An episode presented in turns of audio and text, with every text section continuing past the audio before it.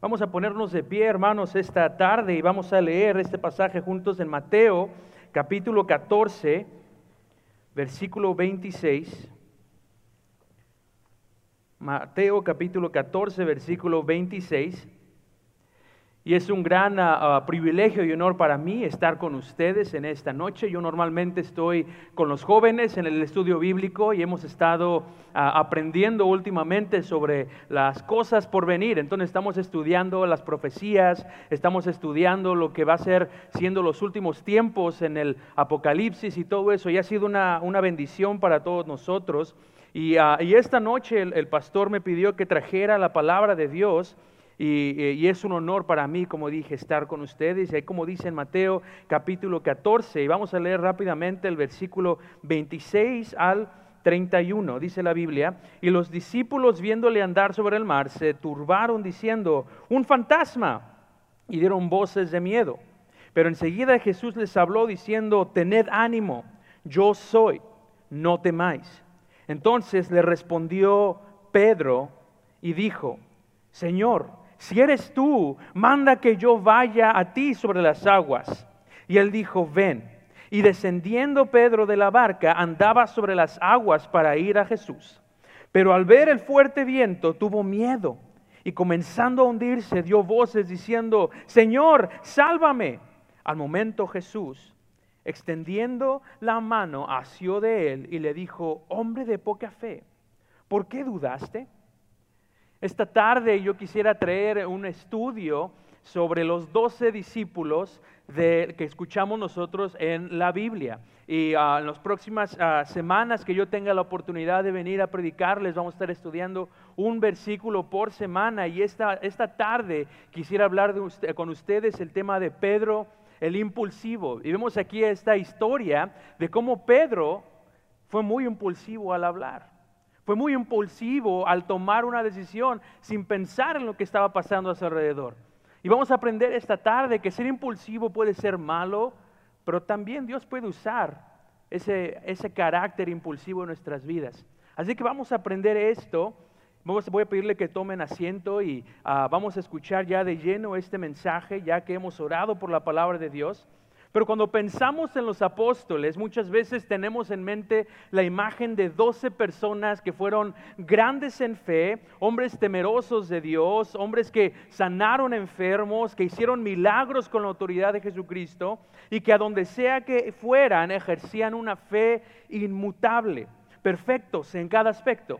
Y al final de cuentas, siempre iban con Jesús, ¿verdad? Pero muchas veces, y esta es su visión de los doce, no estamos pensando de ellos correctamente. El tipo de personas que se convirtieron en el fundamento de nuestra iglesia eran muy parecidos a nosotros, a cada uno de nosotros. Jesucristo les escogió siendo un grupo muy peculiar. Juntó a Mateo, que era un recaudador de, impuestos, con un celote que normalmente mataban recaudadores de impuestos. Escogió a Pedro, siendo una persona impulsiva, y la pasó al lado de Juan, que era una persona que se molestaba fácilmente por muchas cosas. Entonces vemos que Jesús colocó a un grupo muy peculiar, muy diferentes los unos con los otros, pero al final con un propósito.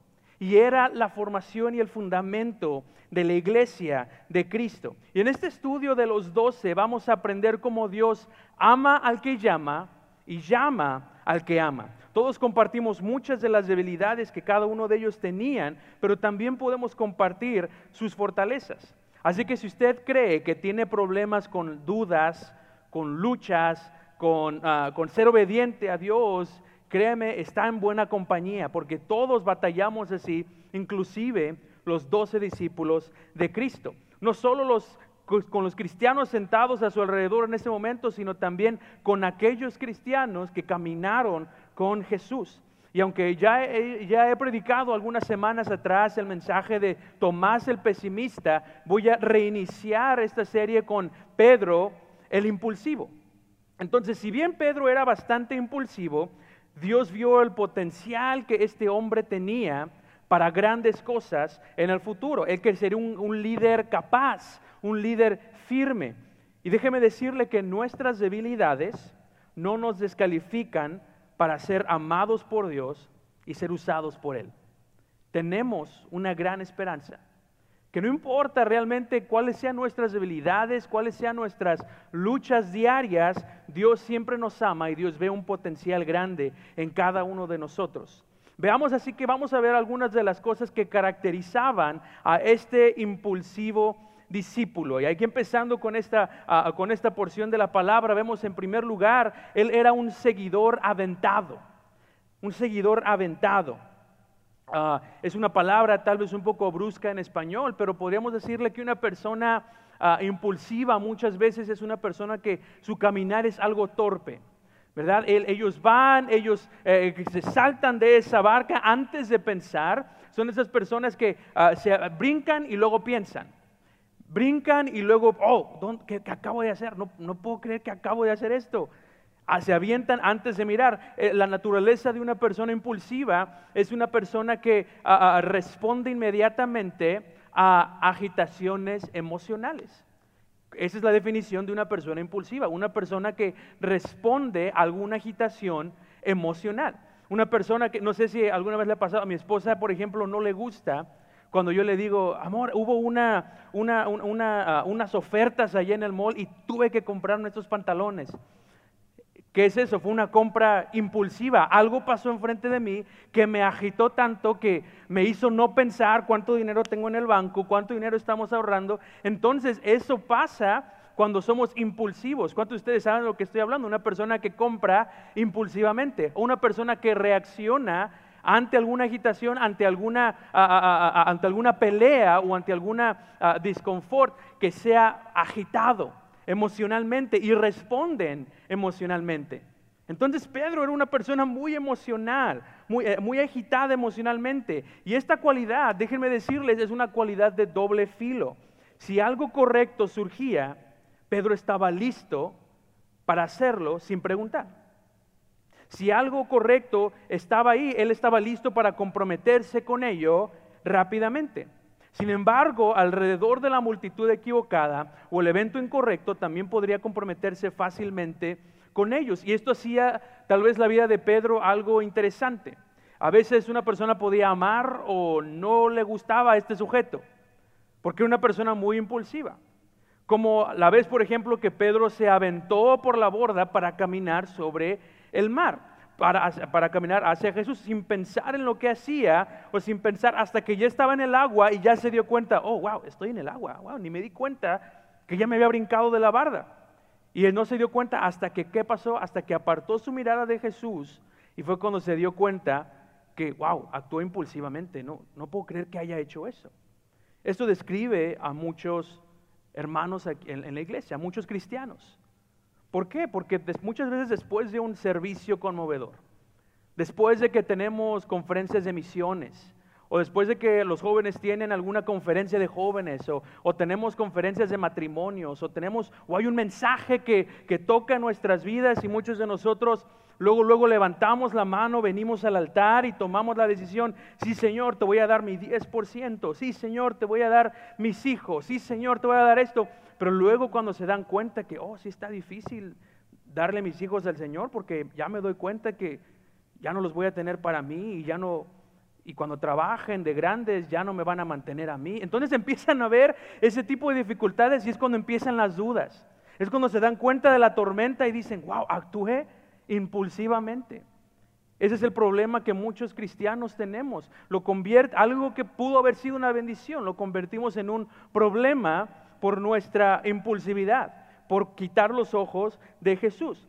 Pero Jesús vio el potencial de Pedro y, déjeme decirle, las personas impulsivas tenemos, incluyéndome a mí mismo, un grande potencial. Yo siempre digo que no, no vemos el potencial en las personas por lo que son ahora, sino por lo que algún día pueden llegar a ser. Entonces, cuando vienen unos papás y me dicen, hermano, ore por mi hijo porque tengo muchos problemas con él, lo correcto no es ver el problema que tiene ese niño o ese joven, pero decir, Dios tiene un gran potencial para este niño, para este joven. Eso es lo correcto, no ver lo que, no, no juzgarlos por el potencial que creemos que tienen ahora, sino por lo que tendrán en el futuro. Una persona como Pedro necesitaba ayuda para canalizar sus emociones y ser motivado antes de, de pensar, antes de actuar. También no solamente era torpe, pero era comprometido.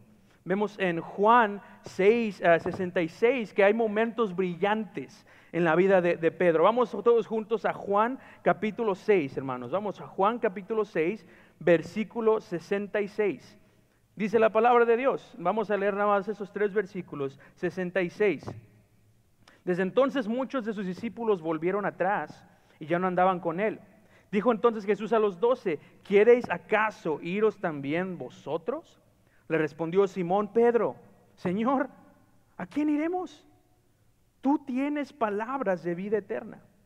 Y nosotros hemos creído y conocemos que tú eres el Cristo, el Hijo de Dios viviente. Tenemos esos momentos impulsivos de Pedro que lo hacen hacer lo correcto, que lo hacen dar eh, respuestas correctas. Y aunque muchos dejaron de seguir a Cristo, aunque dice la Biblia que muchos se echaron para atrás, Dice, porque se dieron cuenta del compromiso que radicaba seguir a Cristo, Él se quedó, al menos en esa ocasión.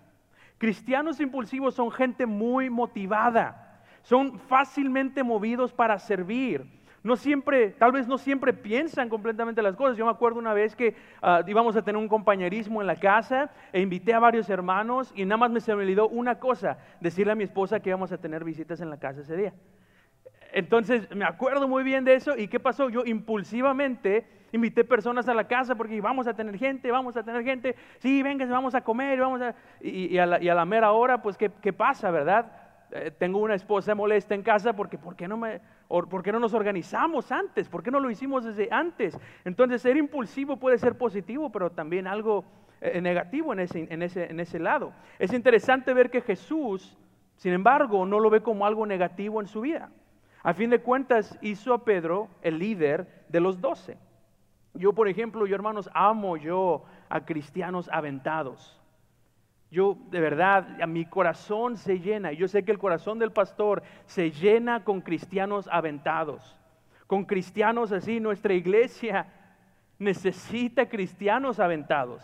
Dios ama a estos cristianos aventados. Ah, ah, uno necesita más, la iglesia necesita más de estos cristianos aventados, más, de los, más que los cristianos cómodos o inmovibles por Dios, que nada más están en las sillas, escuchan la predicación y ahí se queda o ven la necesidad y nada más están para, decir, bueno, esto no me gustó del servicio, o el sonido se escuchó mal, o los niños estaban mal, o no había esto en las clases, pero realmente no son movidos por nada y no hay como una, algo que ellos quieran hacer para mejorarlo. Estos son los primeros, los cristianos aventados, son los primeros en querer servir, en querer participar, en querer tener a sus hijos involucrados.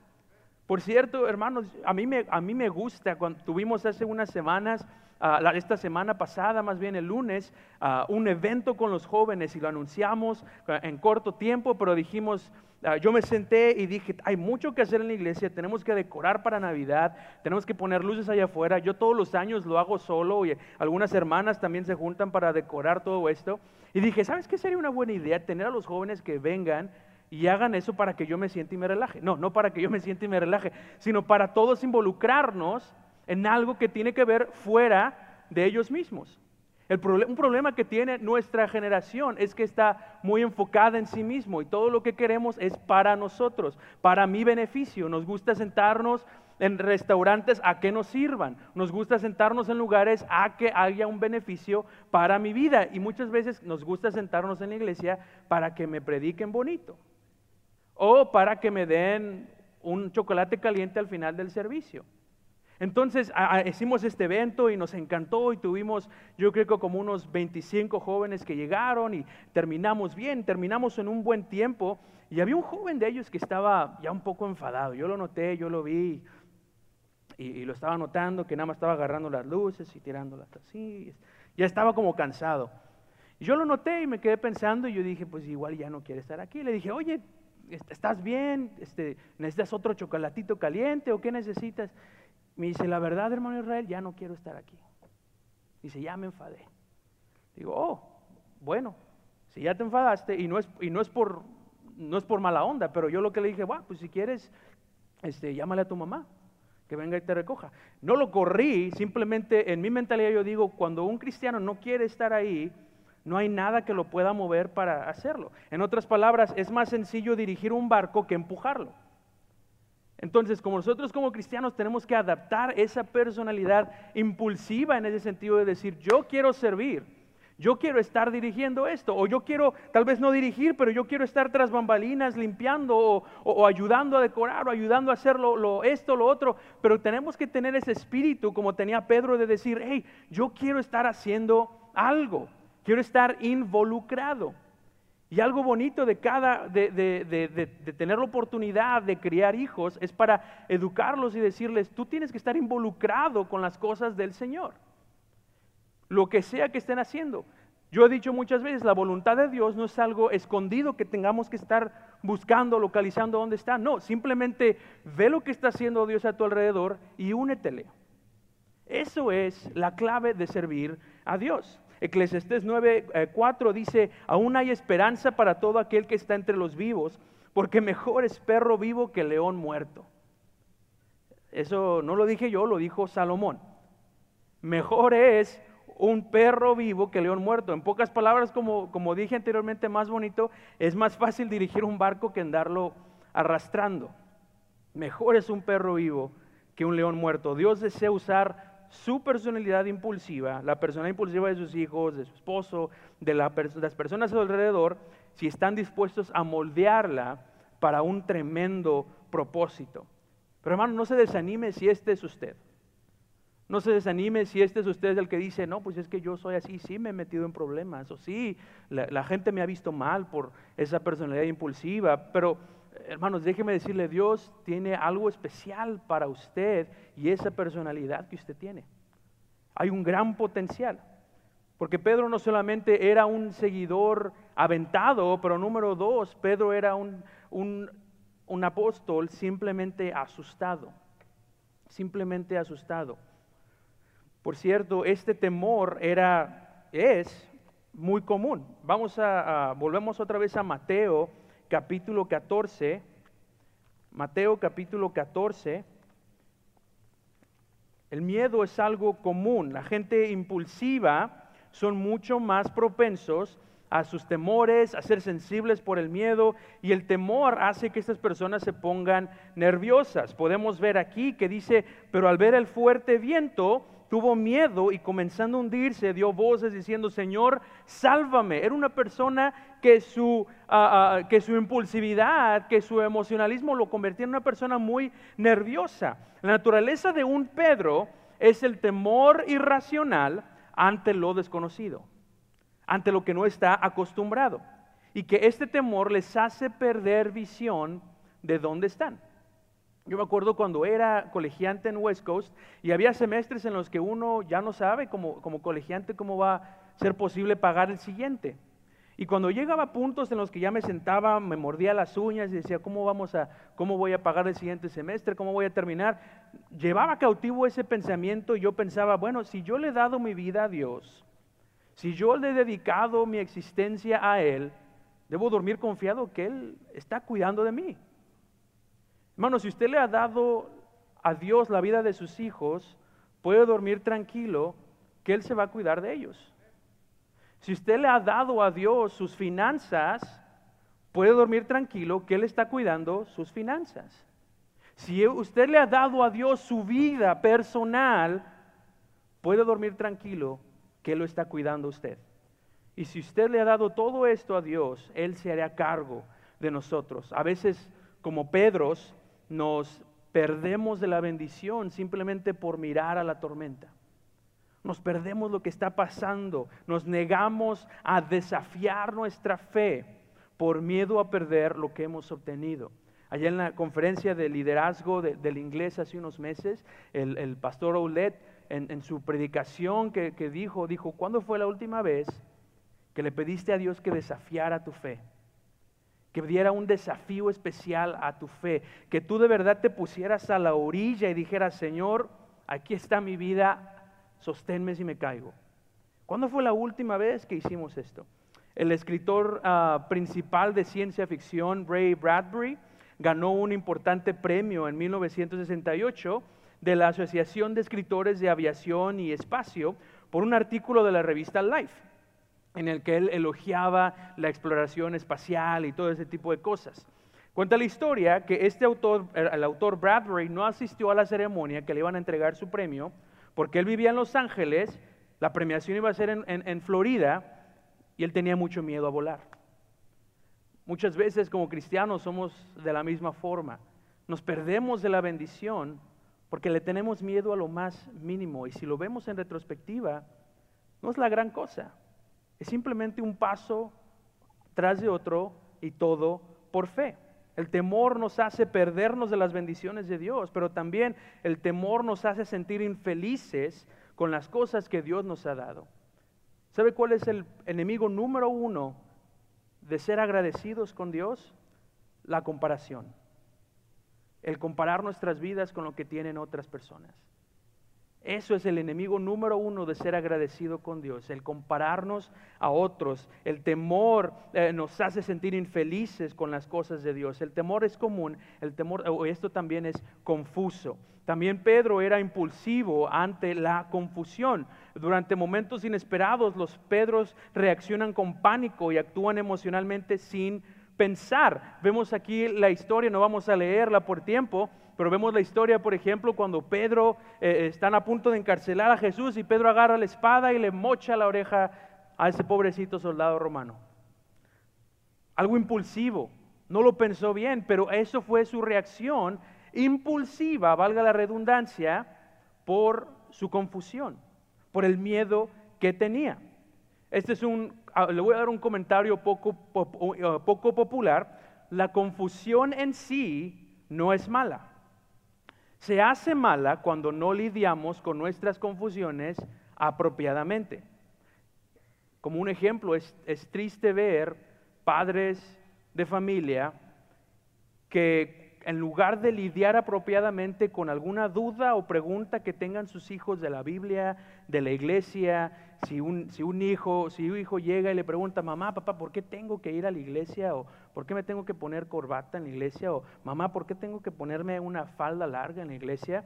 Y que la respuesta triste como padre sea, porque yo te digo, porque así tiene que ser, porque eso Dios le agrada, porque eso, y ese es, y déjeme decirle, sí es a veces necesario eh, eh, impulsar a los hijos a que hagan eso, pero si me permite decirle muchas veces cuando reaccionamos molestamente así, porque yo lo digo, si alguna vez ha reaccionado así, permítame decirle, usted ha desaprovechado un momento tremendo y especial en la vida de su hijo.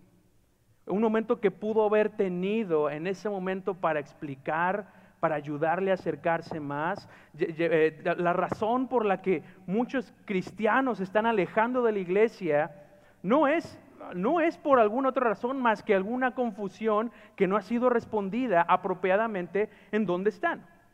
Yo algún día quisiera yo traer un estudio que estaba haciendo para los jóvenes sobre cómo el mundo trata de robarse a esta generación y la siguiente. Por cierto, hay estudios que dicen que estamos a una generación de cristianos para que, la, para que nuestra relación cristiana desaparezca para siempre, a una generación de distancia.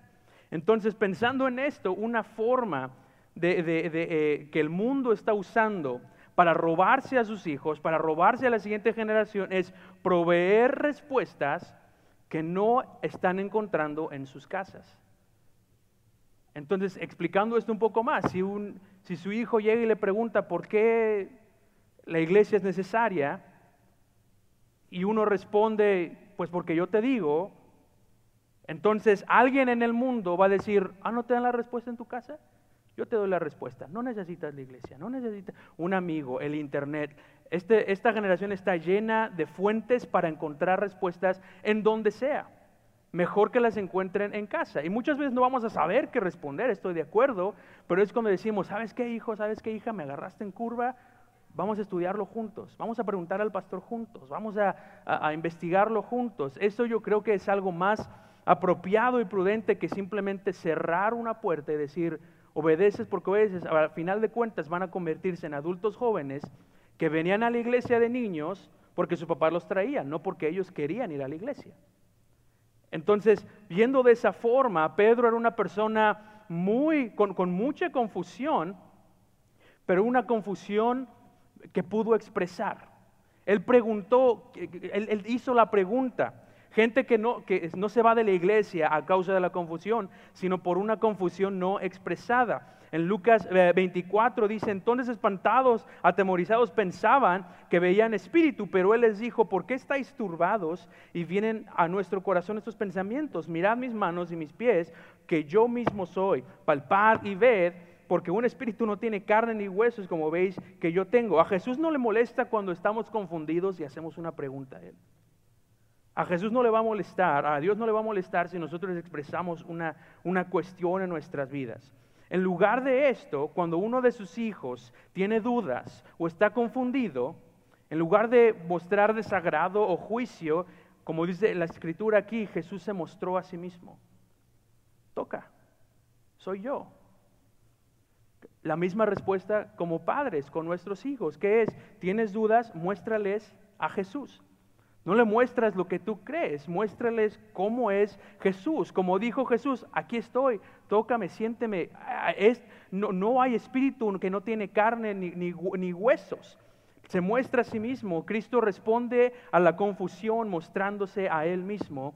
Y así mismo nosotros debemos hacer. En medio de la confusión, Cristo ama a sus discípulos. Ah, gloria a Dios por siempre ver lo mejor en cada uno de nosotros, ¿verdad?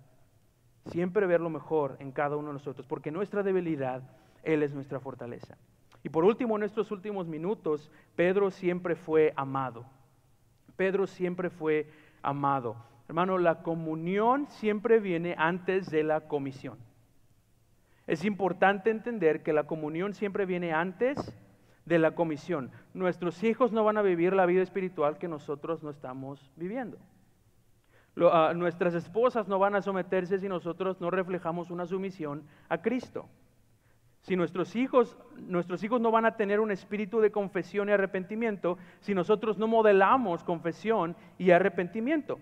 Mi comunión con Dios siempre viene antes de la comisión. Queremos ser usados, queremos que Dios bendiga a nuestras familias. En primer lugar viene una comunión y en segundo lugar viene la comisión. Vemos en, en Juan 21 cuando Jesús le da su misión a Pedro. Le pregunta tres veces si le ama. Y después de cada afirmación, Jesús le comanda, le alimenta a mis ovejas. En otras palabras, Jesús le decía, ahora que he confirmado tu comunión conmigo, Ve y sé el líder que te he enseñado a ser. Ese es el crecimiento que vemos en Pedro. Ya no era nada más Pedro el impulsivo, era Pedro el líder. Era Pedro el que alimenta a las ovejas. Así como su personalidad impulsiva se mantiene a raya, porque las últimas palabras de Jesús fueron, sígueme. Así nuestra personalidad impulsiva se mantiene a raya. Mientras seguimos a Cristo, nuestras debilidades se convierten en el combustible de nuestra pasión por la obra de Dios y nos ayuda a quedarnos en su camino. Pedro, hermanos, es fácil de identificar. Una persona como Pedro es fácil de identificar. Todos nosotros somos un Pedro. Todos nosotros tenemos una, una característica impulsiva en nuestras vidas. No voy a nombrar ejemplos ni nada de eso ya más, pero usted sabe cómo es usted. sabemos cómo somos nosotros. Esa personalidad impulsiva puede ser usada grandemente por Dios cuando es canalizada en nosotros seguir fielmente a Dios. En nosotros seguir en el camino donde estamos. Cuando todos están yendo, pero dijo, yo me quedo. Cuando todos estaban buscando otras cosas, Pedro buscaba. Pedro vio a Jesús en la orilla del mar y se aventó para ir a verlo. Fue el primero. No es malo ser impulsivo. Es malo cuando no canalizamos ese, ese sentido impulsivo para, vale la redundancia, impulsarnos hacia Jesús. Esa es la clave. Pedro, ¿cómo se hizo Pedro un impulsivo carnal a un impulsivo espiritual? Simplemente tenía como meta y tenía como compañero y tenía como maestro a Jesús. Y ese es nuestro desafío para esta noche. Pedro, el impulsivo. Cada uno de nosotros puede crecer. Nuestro Señor sigue trabajando en nosotros. Pedro se convirtió en un gran seguidor de Cristo, un gran líder, un gran siervo. Hermanos, ustedes también pueden serlo en sus casas.